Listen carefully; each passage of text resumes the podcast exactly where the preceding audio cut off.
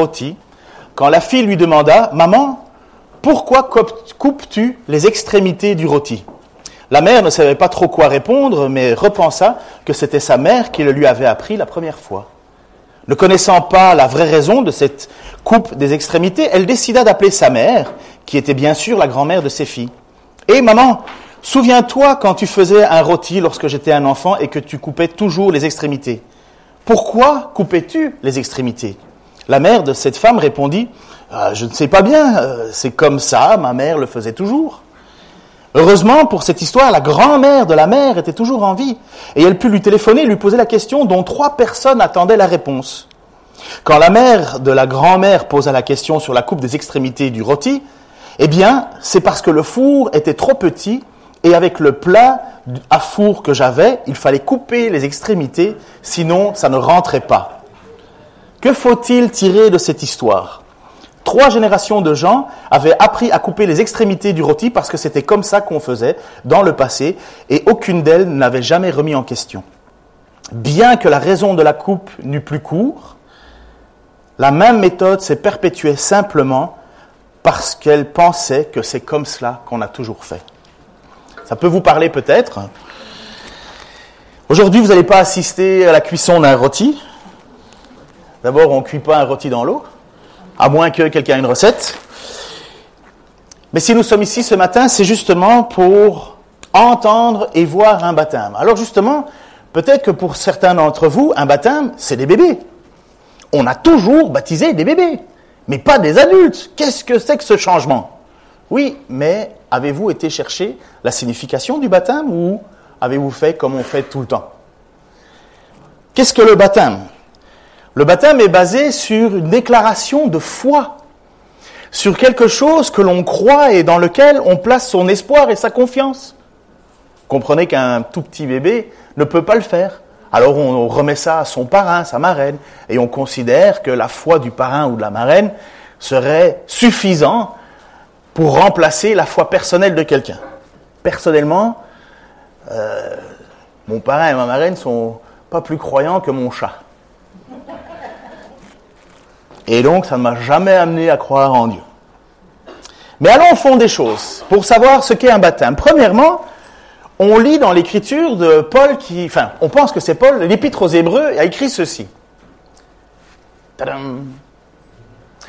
Or, sans la foi, il est impossible de lui être agréable, car celui qui s'approche de Dieu doit croire qu'il existe et qu'il récompense ceux qui le cherchent. Sans la foi, impossible de plaire à Dieu.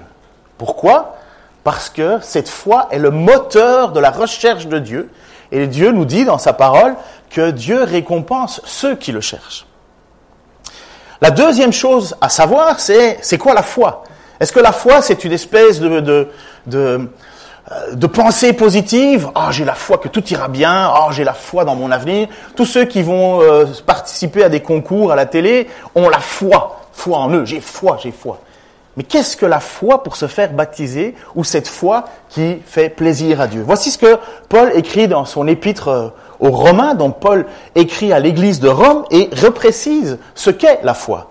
Et voici ce qu'il dit. En effet, il est écrit, tous ceux qui feront appel au Seigneur seront sauvés. Mais comment feront-ils appel à lui s'ils n'ont pas cru en lui? Et comment croiront-ils en lui s'ils ne l'ont pas entendu? Et comment entendront-ils s'il n'y a personne pour le leur annoncer? Et comment y aura-t-il des gens pour leur annoncer s'ils ne sont pas envoyés? Ainsi est-il, dit dans l'Écriture qu'ils sont beaux les pas de ceux qui annoncent la bonne nouvelle. Image suivante. Mais malheureusement, tous n'ont pas obéi à cette bonne nouvelle. Ésaïe déjà demandait, Seigneur, qui a cru à notre message? Donc, la foi naît du message que l'on entend. Et ce message, c'est celui qui s'appuie sur la parole du Christ. Voilà ce que l'apôtre Paul, au début de l'Église, explique le fondement de la foi. Qu'est-ce que la foi? La foi, voici ce qu'il dit, naît du message que l'on entend, donc il faut que quelqu'un vous le transmette, et ce message s'appuie sur la parole du Christ. Comment faites-vous, lorsque vous n'avez jamais entendu parler de la parole de Dieu, des paroles du Christ pour dire j'ai foi en ce qu'il a dit, je place ma confiance en ce qu'il a dit et je me ferai baptiser en ce qu'il a dit. Ben, il faut prendre une petite Bible, petite comme ça, ça c'est l'évangile de, de Jean.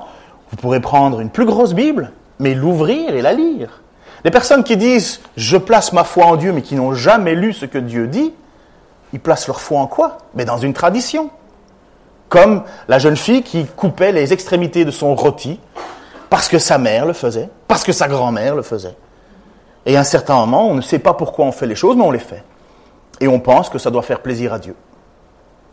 Alors que Dieu nous dit, sans la foi, impossible de lui être agréable. Et cette foi, c'est quoi? C'est d'avoir placé son espoir dans le message de l'Écriture. Je ne fais que citer la Bible. Nous voyons que Dieu récompense ceux qui le cherchent. Nous voyons que Dieu récompense ceux qui par la foi, sont à la recherche de Dieu.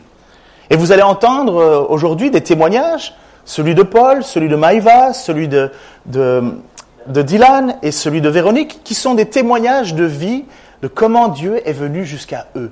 Comment, comment s'est-il fait que dans leur vie, soudainement, Jésus devienne important, si important au point de se faire baptiser.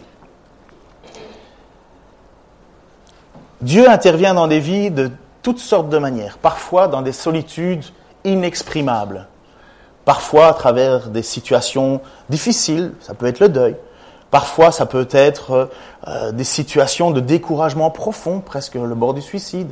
Il y a tellement et tellement d'histoires. Parfois ça peut être euh, lorsqu'on est écrasé par une addiction, on n'arrive plus à en sortir. En fait, toutes ces situations qui nous amènent à un certain moment à plier le genou et prier ce Dieu que l'on ne connaît pas en disant, si tu existes, interviens, fais quelque chose. Et lorsqu'on atteint ce niveau d'humilité, on n'est pas en train de dire à Dieu, tu dois faire quelque chose parce que je le mérite. Tu dis à Dieu, Seigneur, interviens, je ne sais plus. Et Dieu reprend sa place de Dieu, c'est-à-dire celui vers qui on place ses regards et qui a cette possibilité de venir nous sauver. Ceux qui cherchent par leur propre force l'existence de Dieu ne la trouveront jamais. Mais ceux qui cherchent humblement par la foi, Dieu récompense ceux qui le cherchent. Dans l'évangile de Marc, donc je ne fais que citer l'écriture, dans l'évangile de Marc, on voit que Jésus a un pouvoir que d'autres n'ont pas. Le pouvoir de pardonner les péchés. Qui, honnêtement, devant la grandeur de Dieu, pourrait dire à Dieu un jour, je n'ai jamais commis de faute, je n'ai jamais péché. Qui pourrait dire à Dieu, j'ai obéi à toutes tes lois S'il y en a un seul qui lève sa main, sachez que rien qu'en levant notre main, on se place finalement devant le jugement de Dieu en disant, voilà, je suis prêt à, je suis prêt à comparaître devant toi. Pour ça, premièrement, il faut croire que Dieu existe. Bien sûr, puisque c'est la première chose qu'il faut faire. Mais après ça, il faut savoir ce que Dieu a dit. Donc il faut lire cette parole, il faut l'entendre. Et en lisant la parole, on se rend compte finalement qu'on est à mille lieues de satisfaire aux exigences de Dieu. Et donc Dieu, il fallait bien qu'il trouve une, situation, une solution pour nous, sa, création. Parce que Dieu n'est pas un Dieu de colère, même s'il est en colère. Dieu est surtout un Dieu d'amour qui veut nous tendre la main. Mais il ne tend pas la main à des personnes qui tapent du pied, il tend la main à ceux qui sont à genoux et qui crient à lui. Et voici une histoire justement, sur laquelle on place notre foi et on lit cette histoire de Jésus qui se trouve à un certain moment dans son village où il a vécu le plus de temps, enfin pendant tout son ministère, à Capernaum. Vous savez que Jésus est né à Bethléem, il a grandi à Nazareth, et Nazareth, et une fois que le, ministère de Jésus a commencé, donc pendant les trois ans, souvent il était à Capernaum. Pierre euh, euh, était de là, il y avait la belle-mère, il y avait une maison où Jésus passait souvent son temps. Et voilà qu'un jour, dans, une, dans la synagogue, donc qui est un petit peu l'église euh, de l'époque pour les juifs, euh, on a Jésus qui arrive et voici l'histoire.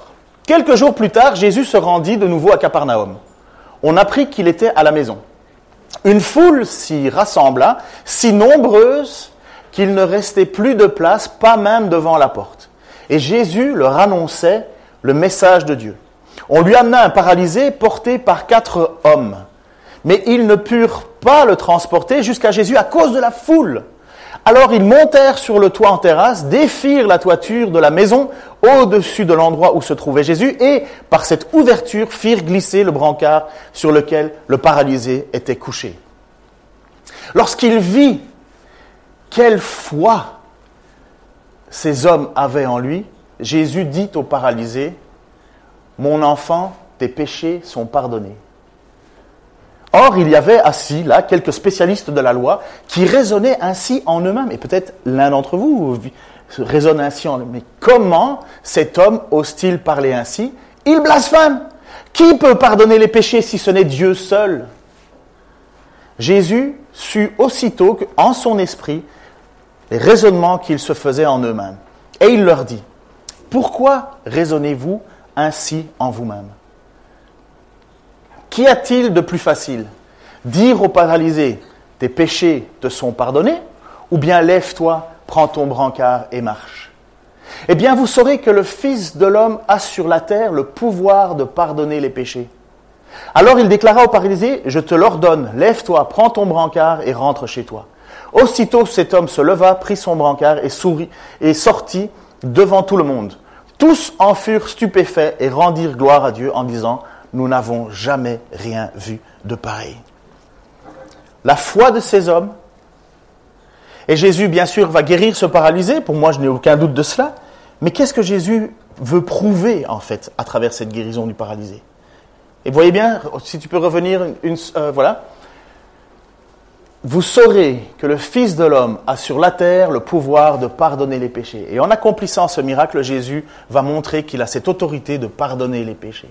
Mais mettez-vous une seule seconde maintenant devant cette situation devant Dieu. Qui pardonne vos péchés? Et voilà le témoignage que vous allez entendre aujourd'hui de personnes qui se sont tournées vers Jésus parce que ce poids était tellement lourd devant Dieu qu'il fallait une solution. Bien sûr, nous avons des difficultés dans la vie, ça peut être des dépressions, ça peut être toutes sortes de problèmes, des maladies et ainsi de suite. Mais le cadeau le plus suprême que Jésus fait, c'est pardonner les péchés. Imaginez-vous le prix d'une conscience tranquille. Combien coûte une conscience tranquille devant Dieu en disant Dieu m'a pardonné Ça, c'est inestimable. On peut s'efforcer à nier Dieu, mais jusqu'à présent, la mort existe toujours. Ça veut dire qu'il y a bien quelque chose sur cette terre qui ne marche pas. Et on ne veut pas la, on veut pas la vivre, cette mort. On veut l'éloigner le plus possible, le plus loin possible. Mais on sait qu'un jour, tôt ou tard, le baptême de ce matin est seulement le premier acte d'obéissance que Dylan, Maïva, euh, Paul et Véronique vont faire. Et pourquoi? Parce que le message de l'Évangile, ce que Jésus a dit dans Matthieu est assez simple et clair.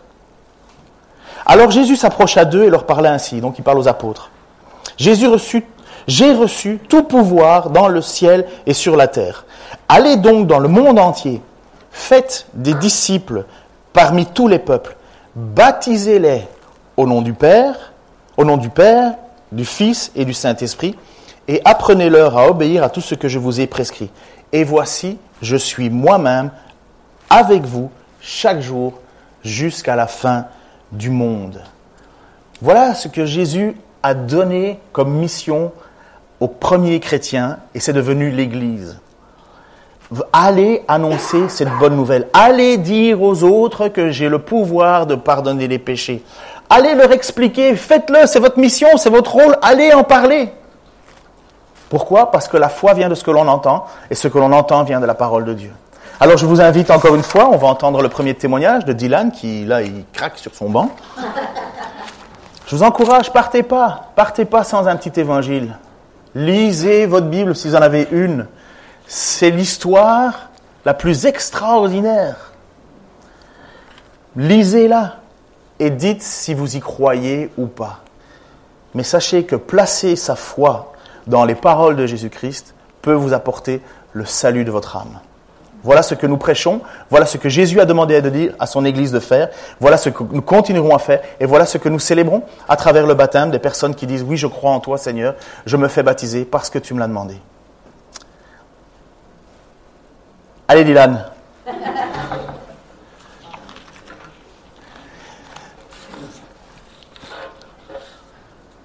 N'hésitez pas, hein, donc il y a des, petites, des petits évangiles à l'arrière qui sont sur le, on appelle ça comment encore ça, on appelle, le pupitre. Il y en a là-bas, il y en a un peu partout. Vous pouvez même, vous pouvez vous pouvez partir avec, c'est gratuit et on va pas vous téléphoner en cachette. Il n'y a pas de traceur GPS là-dessus.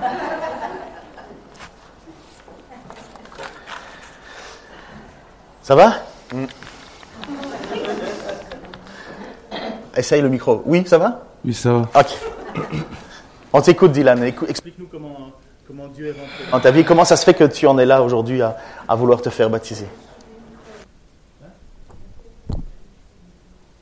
Ouais, c'est bon. Ils sont exigeants, Bah, bonjour à tous pour ceux que j'ai pas vus déjà. Bon alors, j'ai grandi dans une famille modeste en 1993 à Dijon, une petite famille solidaire qui a vécu des choses assez difficiles mais personnelles que je ne peux expliquer. Tout a commencé avec le manque d'un père, une douleur en moi avec laquelle j'ai appris à vivre. Puis pendant mon enfance, ma mère rencontra un homme appelé Luc. Quelques années plus tard, ma mère décida de déménager en Guadeloupe, là où Luc avait grandi. Je ne voulais pas y aller, je devais laisser tomber le reste de ma famille, mes amis, etc.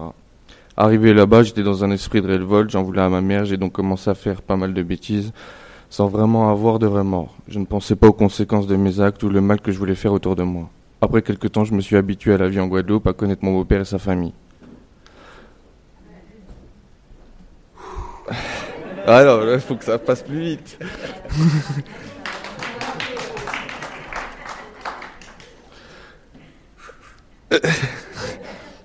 Trois quarts d'une année étaient passés, je devais quitter la Guadeloupe pour suivre ma mère, même si j'avais pris mes repères là-bas. De retour en France, là où j'avais grandi, j'ai retrouvé enfin ma famille. J'étais un ado plein d'incompréhension, de colère, je ne pensais juste à m'amuser, profiter des filles, faire la fête, des bêtises, prendre de la drogue, etc. Arrivé dans mes années de lycée, j'ai perdu ma grand-mère. Je me sentais abandonné, je n'acceptais pas son départ. J'étais triste et encore plus en colère. Je devais passer le bac c'était cette même année, je n'avais pas du tout la tête à ça. J'allais de moins en moins en cours, je cachais toutes mes conneries à ma famille. Ou parfois je disais même... Bref, ma mère m'a poussé à passer mon bac, même si je pensais ne pas l'avoir. J'ai finalement, je l'ai finalement eu. Et après ça, j'ai voulu suivre la voie de mon frère, faire un choix respectable, m'engager dans l'armée de terre, dans l'infanterie. J'ai choisi dans l'infanterie dans le seul but de devenir plus fort, je ne voulais plus montrer mes faiblesses. C'est loupé.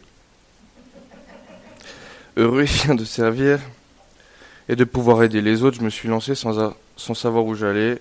Mes premiers mois dans l'armée étaient assez durs. Ma famille était loin de moi, mes cadres.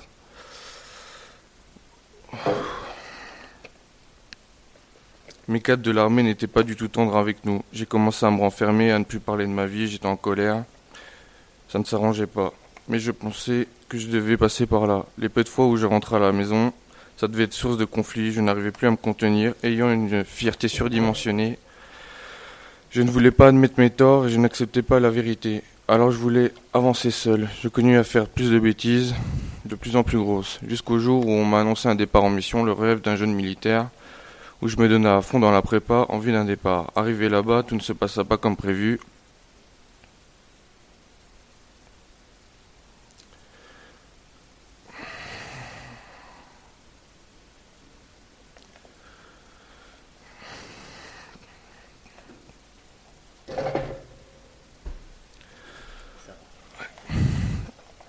On a donc fait ce qu'on avait à faire. Bref. Après avoir été félicité et décoré, je suis rentré en France avec des souvenirs et des remords. L'alcool, la drogue m'ont beaucoup aidé à me sentir mieux. Je passais du temps avec ma famille, c'était toujours un peu tendu, mais mes amis et mes frères m'aidaient beaucoup. Ils m'empêchaient à faire euh, pas mal de bêtises. J'essayais par tous les moyens d'oublier tout le mal que je faisais et que j'avais en moi, cette colère et cette tristesse, je voulais juste changer, mais aucun moyen Pour moi, j'avais déjà tout essayé. Quelque temps après ça, j'ai rencontré les deux frères, Michael et Alexis. Ils me parlaient de la bonne parole, de Dieu. Moi qui étais athée, j'ai commencé à me poser pas mal de questions. J'ai eu une ouverture d'esprit, je voulais prendre exemple sur ces jeunes qui n'ont pas forcément eu une vie facile et que je voyais et, et je voyais comment ils étaient maintenant, comme ils ont changé grâce à Dieu. Je ne voulais plus faire de mal autour de moi, à ma famille. Je voulais les rendre fiers, leur montrer que je pouvais devenir quelqu'un de bien. Lors d'un après-midi avec Michael et Alexis, mon frère et mes amis, j'ai rencontré aussi une fille euh, nommée Damaris qui m'a beaucoup aidé et conseillé. Plus j'avançais avec mes questionnements, mes et les réponses qu'on m'a apportées sur Dieu, je voyais qu'une porte s'ouvrait à moi grâce à Dieu. Je suis venu dans cette église pour la première fois, je me suis senti bien. J'étais apaisé en écoutant les chants et les prédications sur le roi Nabucodonosor amené par Geoffrey. Je suis revenu la semaine suivante et j'ai rencontré Ken. Ce dimanche-là, Rina, la maman des deux frères, avait fait une prière qui m'a touché. Elle a prié pour nous et ses enfants. Par la suite, Ken m'a pris en charge et puis m'ouvrir, parler. Il m'a fait ouvrir les yeux sur la vie et ma présence ici. À présent, je demande pardon pour tous mes péchés. Je remercie Dieu de m'aider. Je désire avancer et continuer dans cette voie, ne pas perdre foi, continuer mes efforts jour après jour pour rendre gloire à Dieu.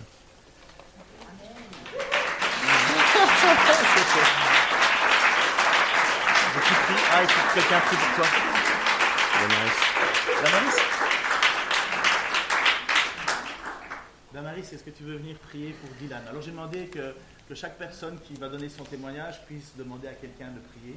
Je ne sais pas pourquoi il a pris ma fille.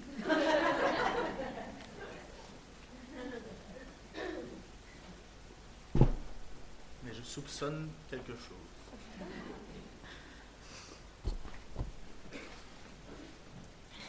Je sais pas si je vais y arriver.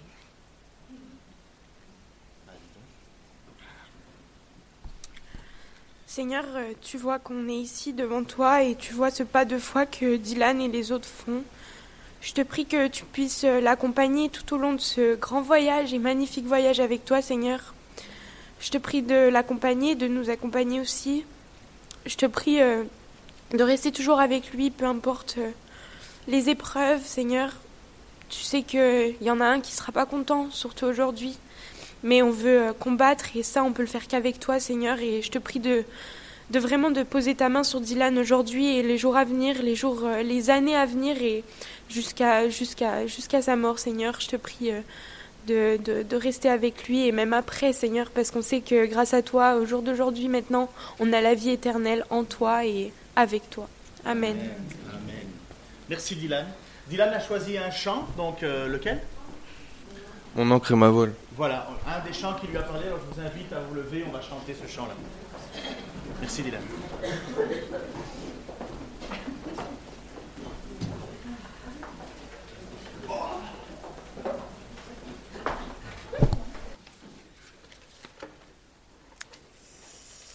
Vous êtes nombreux quand même.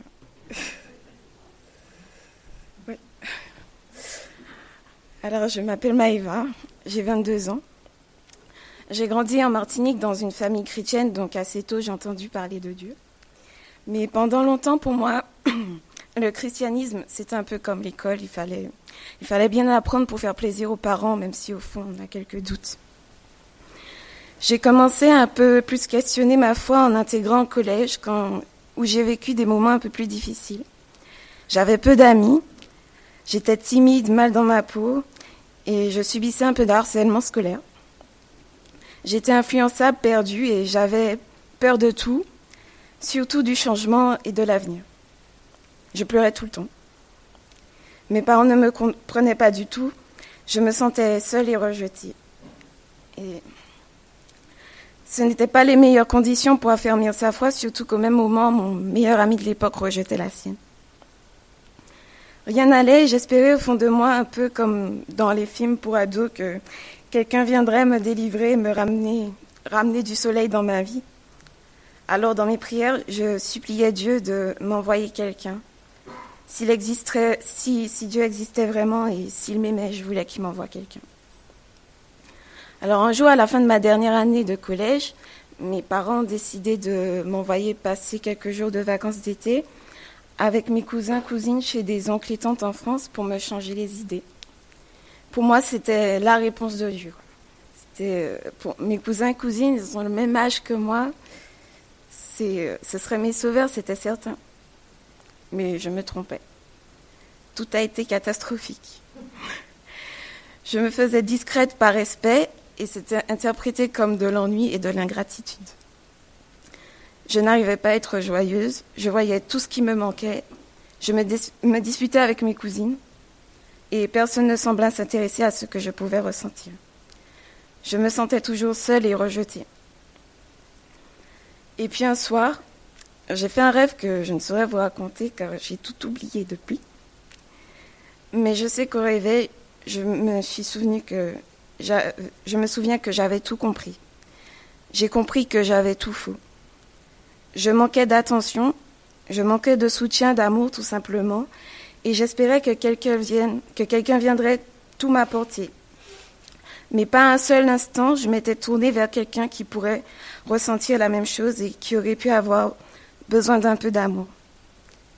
J'étais partie pour recevoir sans rien donner. Je voyais la paille dans l'œil de l'autre, mais pas la poutre dans le mien. À ce moment, j'ai rendu grâce car Dieu ne m'avait pas donné ce que j'avais demandé, mais il m'a donné ce dont j'avais besoin. Il m'a donné mieux que ça. Il m'a donné un but et un exemple. Il m'a donné Jésus-Christ qui n'a cessé d'aimer les autres alors qu'on le rejetait, qui est mort sur une croix par amour de l'humanité pour le rachat des fautes de chacun. Alors par la suite, j'ai décidé de changer et de me tourner vers les autres, d'être plus bienveillante, plus patiente, plus souriante. Et Dieu m'a donné de l'empathie et de bons amis. Tout n'a pas été un long fleuve tranquille depuis ce jour-là, mais j'ai toujours pu compter sur lui et il a mis sur mon chemin des gens qui m'ont aidé à progresser. Il y a longtemps que Dieu a changé ma vie et je comprends enfin aujourd'hui que je dois et que je veux me faire baptiser.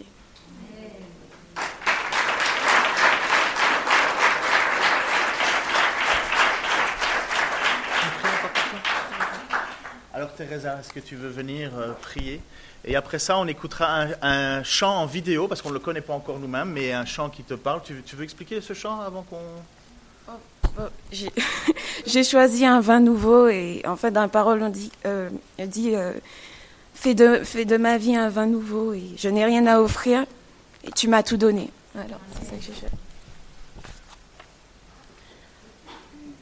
Seigneur Dieu, euh, je te remercie pour euh, Maëva et pour son témoignage ce matin et je te remercie pour euh, ce que tu as fait dans sa vie. Seigneur, c'est merveilleux de te voir à l'œuvre et de voir comment tu transformes les gens. Et Seigneur, on, veut être reconnaissant pour ton œuvre et, pour le, salut que tu lui donnes, l'amour que tu lui donnes. Et je veux te la remettre pour la suite. Seigneur, qu'elle puisse continuer d'avancer avec toi qu'elle puisse te connaître toujours de mieux en mieux, euh, que tu puisses bah, continuer de l'utiliser. Euh, enfin, Seigneur, on, te voit l'œuvre dans sa vie, on voit sa gentillesse, euh, son empathie, sa patience, et Seigneur, que tu puisses continuer d'être avec elle, d'avancer avec elle, de répondre à ses besoins les plus profonds et de te servir pour, d'elle pour, pour témoigner de ton amour autour d'elle. Et merci, merci qu'on a le plaisir, le privilège de la connaître, de la voir parmi nous. Et euh, je, je, veux, on veut vraiment te, te la remettre aujourd'hui. Et euh, merci parce qu'on sait que toi, tu es le Dieu fidèle, le Dieu d'amour qui prend soin de tes enfants. Et euh, on, sait que tu nous abandonneras jamais, que tu n'abandonneras jamais Maëva. Et merci parce qu'on sait qu'on peut compter sur toi. Au nom de Jésus. Amen. Restez assis pour ce chant. Ceux qui le connaissent, chantez-le avec. Oui, bonjour à tous. Hein. C'est une petite blague entre nous parce qu'il m'a appelé euh, Micheline, euh, Georgette. Euh, enfin, j'ai passé par tous les noms, mais sauf le bon. Mais enfin là, c'est bon. C'est ancré. Allez, vas-y, Christelle. Vas-y. Ouais. bon, alors moi, je, c'est vrai que je pleure pas mal depuis plusieurs, plusieurs mois, mais si j'ai quelques larmes aujourd'hui, c'est des larmes de joie. Il y a plus de 50 ans, je suis née dans une famille chrétienne, catholique, pratiquante. J'ai été éduquée dans la pure tradition catholique, baptême, catéchisme, communion, scoutisme. Cela m'a éveillée à la foi en Dieu. Je tiens d'ailleurs à remercier mes parents, mes grands-parents, de m'avoir transmis des valeurs chrétiennes, telles que l'amour de son prochain, l'humilité, l'honnêteté et plus encore. Je savais, je croyais en Dieu, en la venue de son Fils Jésus sur terre, mais sans vraiment comprendre le message du Christ. Je n'arrivais pas à lui parler, à établir une vraie relation avec lui. Tout cela me semblait compliqué confus. En fait, j'avais une relation pointillée avec le Seigneur. Souvent autour de moi, lorsque je parlais de ma foi, de nombreuses personnes, par leurs diverses explications, arrivaient à me faire douter de l'existence de Dieu. Malgré tout, cette flamme si petite était-elle de ma foi en Christ, vivait toujours en moi-même, même si je ne le réalisais pas vraiment. Il y a quelques mois, j'ai eu l'occasion d'assister à un culte dans une autre église protestante. Cela coïncidait avec une période difficile de ma vie, tant sur le plan personnel que professionnel. Mes repères étaient bouleversés, je me sentais désemparé, rempli de peur et d'angoisse. Rien ne soulageait cette souffrance physique et psychique. Excusez-moi.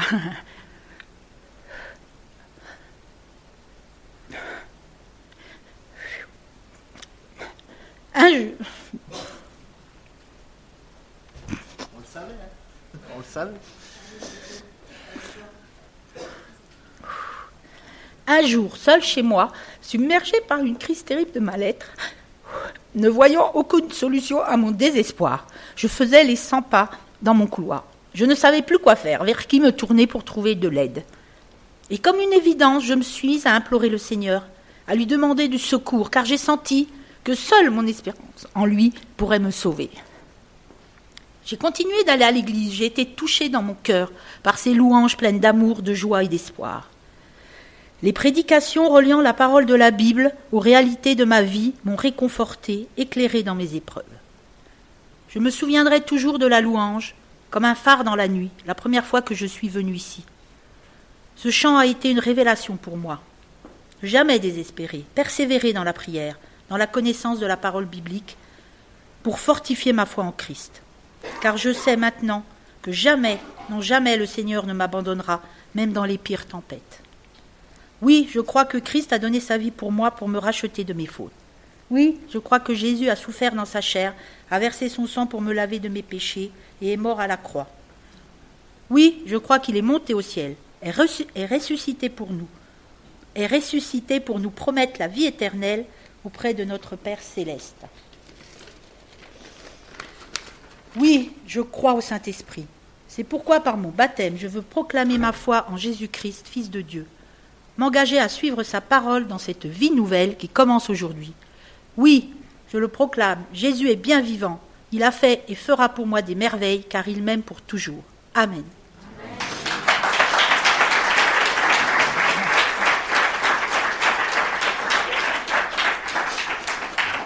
Alors, il y a quelqu'un qui sait quel chant elle a choisi Alors, ben oui, ça, on sait que ça a été dit, mais lequel Comme un phare Est-ce que donc tu veux réexpliquer plus pour ce chant bah, Oui, c'est vrai quand je suis venue, c'est vrai que j'étais pas bien du tout et waouh, ça m'a percuté au cœur, quoi. En plus, il y a niveau affectif, voilà, moi j'ai beaucoup de bons souvenirs euh, en Bretagne. Euh, où je vais où ça En Bretagne, où il fait ah. très beau et très chaud. Ah, c'est beau l'Alsace. C'est vrai que c'était. Oui, voilà. bah écoute, merci en tout cas d'avoir partagé cela. Je vous invite à vous lever, les musiques. Et puis les. Ah, pardon Bah alors Bah oui, bah écoute, moi aussi, sur surmenage, moi aussi. Hein, oh.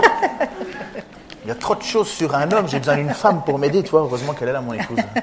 Euh, et alors, c'est qui? Ah, ben c'est Rina Bah oui. Bah c'est sûr. Hein. bah oui, c'est sûr.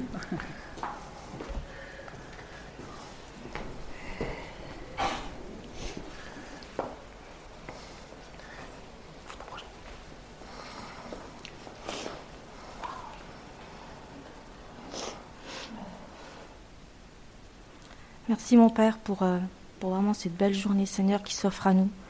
Merci pour, euh, pour cette grâce imméritée mon Dieu que tu as fait Seigneur dans nos cœurs. Merci parce que même moi je suis mais vraiment émerveillée, émerveillée par, euh, par ce désir vraiment que tu veux vraiment nous racheter, que tu nous as rachetés Seigneur. Et merci parce que c'est vraiment une bénédiction Seigneur que tu as mis Seigneur dans nos cœurs avec Véronique Seigneur. Parce que, ouais, merci, parce que tu, tu l'as voulu comme euh, enfant de Dieu aussi, Seigneur. Tu l'as pris dans ton cœur, Seigneur, aussi. Et tu te révèles chaque jour en elle, Seigneur, pour la renouveler, pour vraiment égayer son cœur, pour vraiment la soulager, la guérir, Seigneur, dans toutes ces épreuves, Seigneur, que nous avons eues ensemble, Seigneur. Nous voulons te célébrer, te louer, vraiment chanter vraiment tes louanges, mon Dieu, qui montent à toi, Père, et que vraiment, Seigneur, que, que vraiment, vraiment, on puisse vraiment parler de toi, Que nos vies en toi, Seigneur, soient vraiment une bénédiction pour toutes ces personnes qui sont autour de nous. Et que nous voyons que nous sommes, oui, la lumière du monde. Que nous soyons vraiment en toi. Et que vraiment nous soyons euh, vraiment le rayon que toi tu veux nous donner dans nos cœurs. Et qu'on puisse vraiment, vraiment faire de la joie autour de nous. Parce que oui, nous sommes vraiment en toi. Tu es en nous, Seigneur. C'est toi qui fais cette joie autour de nous. Et vrai, vraiment, Seigneur, je pourrais vraiment parler de toi des, des, milliers de fois autour de nous, Seigneur. Véronique aussi, Seigneur, je crois qu'on vraiment on te remercie. Merci beaucoup pour tout ce que tu fais dans nos vies, Père. Au nom de Jésus, Amen. Amen.